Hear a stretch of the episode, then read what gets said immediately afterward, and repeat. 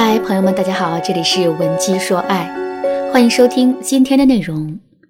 上节课我给大家阐述了一个道理，这个道理是一个女人越懂事，越是无条件的去满足男人的要求，男人的满足感和收获感可能就会越低。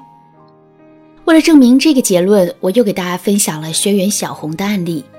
小红在感情里一心一意的对男朋友好，可是到最后，她却换来了男人的冷漠和无视，这不能不让人感到悲哀。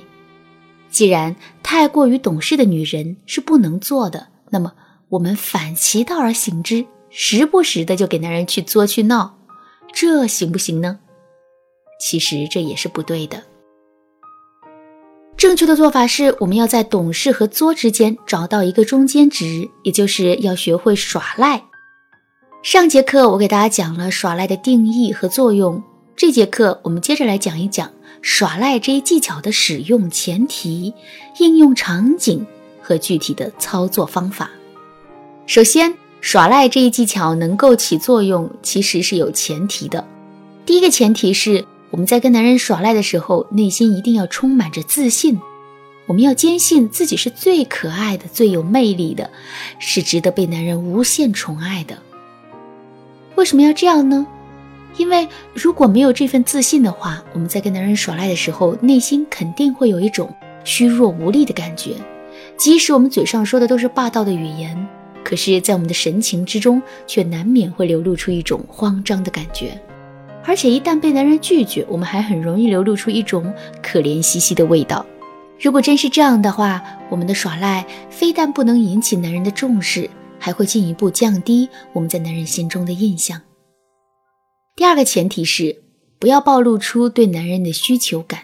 很多人理解的耍赖就是天天缠着男人，然后让男人为自己做这做那。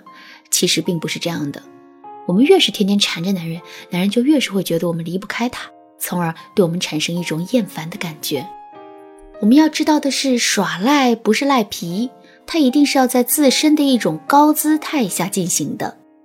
当我们需要男人为我们做事情的时候，我们自然会跟他耍赖。如果男人愿意接受，那更好；如果他不愿意接受，那也没关系。我们一定要让男人知道，耍赖并不是我们对他的哀求，相反，这是我们给他的福利。当然了，我也知道，在现实生活中，很多姑娘在感情里是没有框架的，相反，她们很敏感，也很没有安全感。甚至他们还会因为过度依赖男人而失去自我。如果是这种情况，该怎么办呢？别着急，赶紧来添加微信文姬零六六，预约免费咨询名额，专业的导师来帮你排忧解难。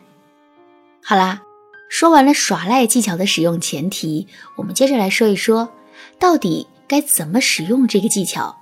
现在我们来假设这样一个情景。晚上，你跟男朋友都上床准备睡觉了。这个时候，你突然感到口渴，可是却不愿意起身去倒水。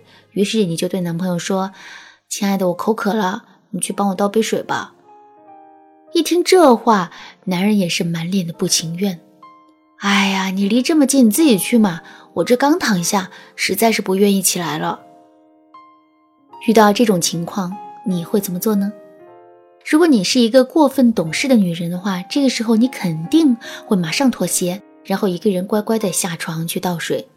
不过上面我们也说了，这种做法一次两次还是可以的，时间久了之后，男人肯定会在关心我们这件事情上逐渐变得迟钝的，所以这个做法是不可取的。正确的做法是，听到男人这句话，我们要立刻给他一记粉拳，然后故意把头扭到一边，对他说。哼，你不去就算了，就让宝宝一个人渴死吧。人家不喝啦，不喝啦。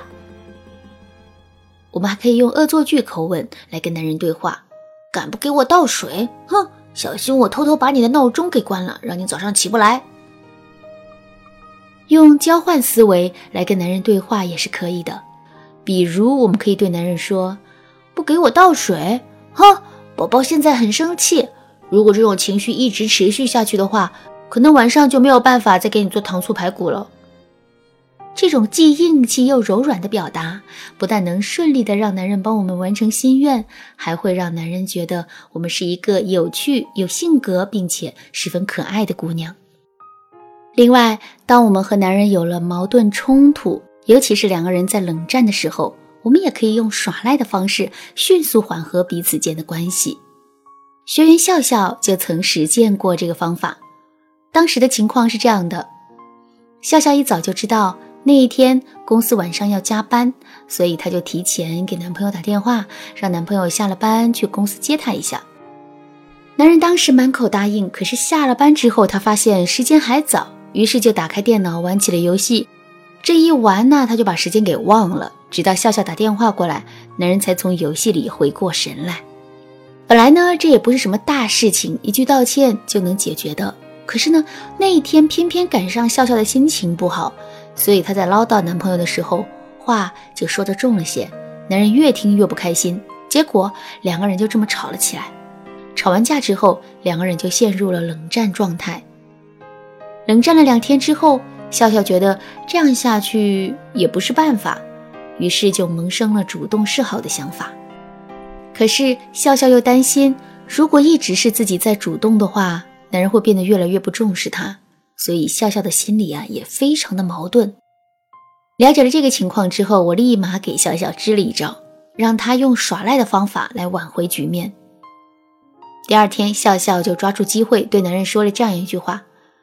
那天你惹我生气了，态度还很傲娇，我一直都记着呢。一般来说，我是不会主动理你的。不过呢，我怕自己这么做会让你产生严重的心理负担，最终毁了你这个大好青年。另外呢，我也有点馋你做的小龙虾了。这样吧，我现在退一步，给你一个哄我开心的机会。在说话的时候，我叮嘱笑笑，一定要给男人一种一本正经的胡说八道的感觉。只有这样，两个人之间的聊天气氛才会变得轻松起来。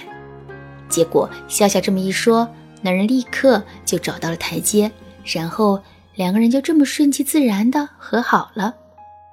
说到这儿，大家肯定就知道了，在使用耍赖这一技巧的时候，我们自身的态度和语言的配合是很重要的，说话时氛围的营造也很重要。当然了。这里面最难的就是如何在耍赖的时候快速的组织语言。如果你发现自己在一个具体的情境中跟男人耍赖的时候总是跟不上话的话，那么我建议你马上添加微信文姬零六六，文姬的全拼零六六，来获取导师的指导。好啦，今天的内容就到这里了。文姬说爱，迷茫情场，你得力的军师。